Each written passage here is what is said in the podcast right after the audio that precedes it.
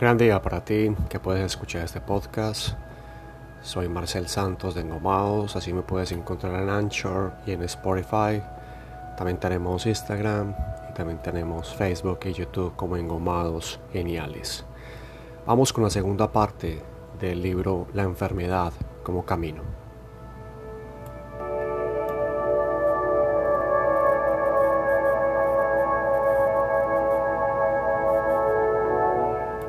Hablamos en la primera parte del libro eh, La enfermedad como camino de Thorwald Defensen y Rudiger Dahlke. Hablamos en la primera parte de la polaridad, de la sensación de tener una mente, eh, un mundo a través de la mente, de desplazar toda una posibilidad infinita que existe dentro del espacio pasivo, de lo que podemos llamar entre comillas oscuridad de lo que podemos llamar la nada, el reconocimiento sin esa polaridad.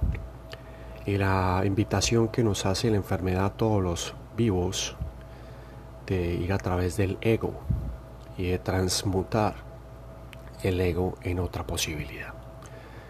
Hablemos hoy de la segunda parte y empezamos con una frase que dice, nuestras inclinaciones tienen una asombrosa habilidad para disfrazarse de ideología. Hermann Hesse.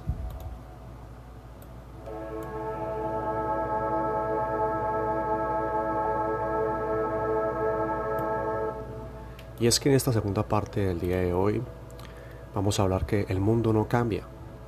Son los hombres los que progresivamente asumen eh, esos diferentes aspectos del mundo la toma de conciencia, lo que llamamos sabiduría o conocimiento, el reconocimiento, la contemplación, es parte de lo que el hombre a disposición de otros hombres, pero en general el mundo sigue siendo el mismo, en términos de que la naturaleza está ahí, que el sol está ahí y que todo lo que nos rodea tiene la misma información. ¿Qué pasa? El asumir del papel de observador permite entonces vincularse con lo que existe a nuestro alrededor.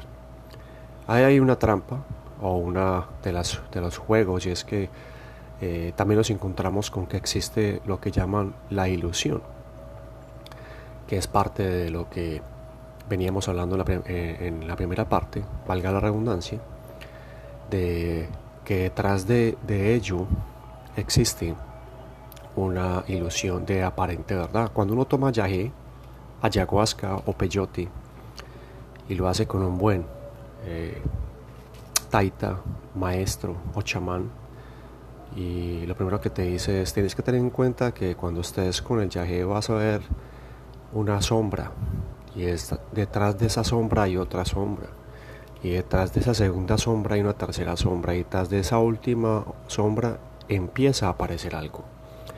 Muchas filosofías orientales incluso han llamado a esa polaridad que hablamos en la primera parte o ahora que llamamos y que estamos acá hablando en esta segunda de la ilusión o maya, que es engaño.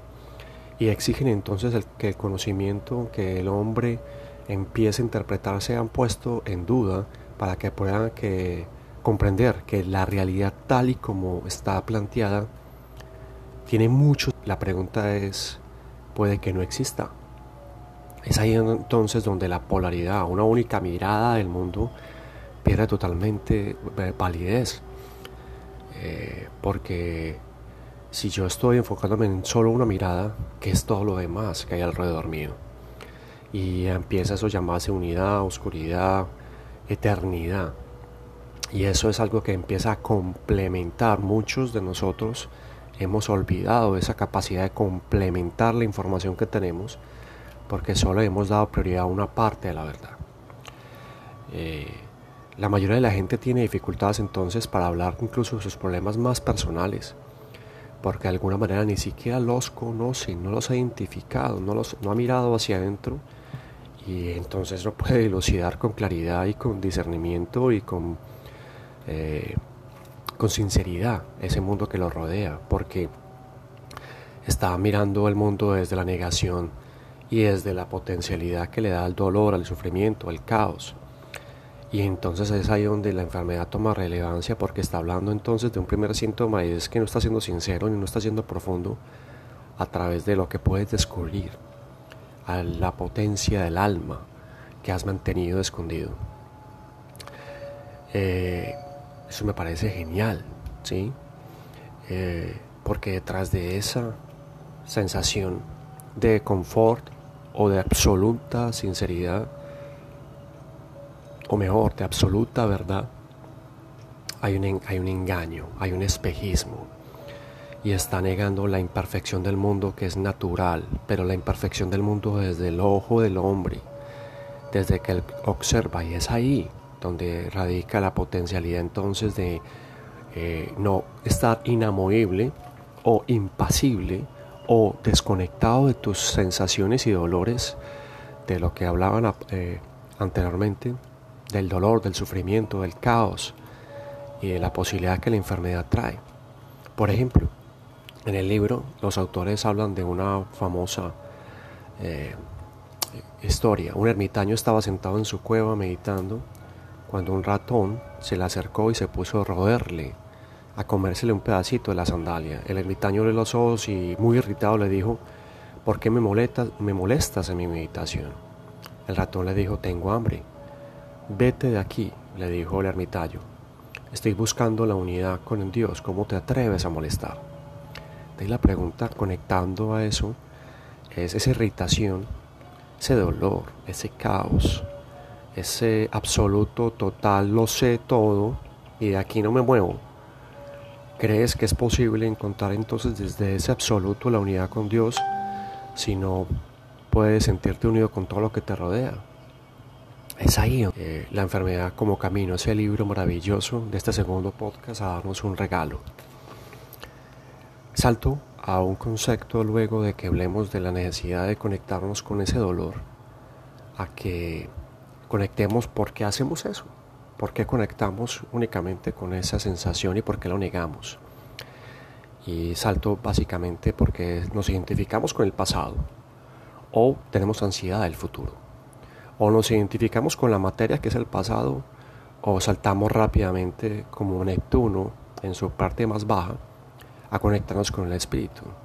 O seguimos conectados con el pasado, con la materia y con el cuerpo. Entonces, ah, o saltamos eh, frenéticamente a conectarnos con el futuro, a, decir que todo es espíritu y a volvernos únicamente la mente. ¿Y dónde está el presente? ¿Dónde está el presente en tu vida? Eh, me parece interesante porque dentro del texto de la enfermedad como camino hay varias eh, citas de varios autores, ya he mencionado algunas, pero vuelvo a Hermann Hesse que dice que es ahí donde entonces el presente se vuelve poderoso porque habla de, de Hermann Hesse en uno de sus, eh, en el trance de muerte, habla de que dicha que también ahora haya tenido la inspiración de que el tiempo no existe, solo el tiempo separa al hombre de todo lo que anhela. El tiempo una creación humana. O en su obra Siddhartha, el mismo Hess, eh, relata, una vez le preguntó, ¿no te ha revelado también el río el secreto de que el tiempo no existe. Una sonrisa iluminó al discípulo Kasudeva. Sí, Siddhartha dijo, lo que tú quieres decir es que el río no es el mismo en todas partes, en las fuentes, en la desembocadura, en la cascada, en el, en el, en el mar, en las montañas, en todas partes igual. Y que para él solo hay presente, ni la sombra, ni el pasado, ni un futuro. Eso es, dijo Siddhartha. Entonces, eh, nosotros llegamos entonces a comprender que, si el tiempo no existe y que no hay una linealidad, no hay una línea perfecta, trazada únicamente, que uno puede punto desde otra percepción, desde el observador, que esa causalidad que llaman en el libro, que esa manera de causa y efecto es la que nos lleva únicamente a un punto de polarización. Eh, estamos empezando un proceso de, analizarlo y de sentirlo. David Hume, que es bien importante para la ciencia política, incluso lo llamaba como una necesidad del alma. ¿Cuál es la necesidad del alma? Saltarnos la línea del tiempo, saltarnos la polarización, saltarnos que hay todo es causa y es efecto. Y ahí es ahí donde empieza eh, a preguntarnos, eh, o nosotros a preguntarnos, aquel que esté iniciando un camino o escuchando este podcast, te pregunto, ¿qué es verdad y qué es mentira? Y lo interesante aquí que nos puede plantear el asunto es, tal vez, como dice el libro, que es apropiado y que es no apropiado para ti. Incluso la ciencia, la física cuántica es una de las que más ha ido a través de este concepto y que me parece que hoy está tomando mucho preponderancia. Hay una manera incluso de meditar que es la meditación cuántica, que ah, si te gusta, vale la pena que la explores. Por ejemplo, Werner Heisenberg hablaba de que en los campos del espacio-tiempo hay pequeños espacios pequeños. Eh, quiere decir que la magnitud de las partículas más simples en el espacio y tiempo se diluyen. Entonces lo que puede pasar ahora puede pasar mañana e incluso puede que ni haya pasado dentro de la línea. ¿Sí? Entonces, ¿qué es más, más cercano? ¿Una línea entre dos puntos o la conexión espacial dentro de esos puntos? Saltar de un punto a otro. Y eso lo puedes hacer a través de la causa del efecto eso lo puedes hacer únicamente a través del pasado o del futuro o necesitas estar en otro espacio. Todas estas observaciones que he relatado el día de hoy que dentro del libro mencionan con Hess, con Hume, con otros autores, encajan perfectamente en el que el concepto de los sabios han hablado por milenios y es que no existe una sola verdad y que existe una manera de adentrarse en tu sanación si así lo requieres, si así lo quieres, como hablamos en la primera parte. Y, y ese salto de fe, que sería el salto cuántico, hoy la ciencia y este pensamiento están alejados, pero poco a poco se están acercando. Nos puede permitir otra manera de conectarnos con la sanación, con la potencialidad que cada uno tiene y con el poder del alma, como repito que decía Hume, que para la ciencia política, por ejemplo, es uno de los grandes pensadores. Y me quiero cerrar con esta frase. El sentido que puede expresarse no es el sentido eterno. El hombre que puede nombrarse no es el nombre eterno. No ser, llamo yo, llamo yo al origen del cielo y la tierra ser, llamo yo a la madre del individuo. Por ello, el camino del no ser condice a la visión del ser maravilloso. El camino del ser a la visión de las limitaciones espaciales. Ambos son uno por su origen y solo diferentes por el nombre.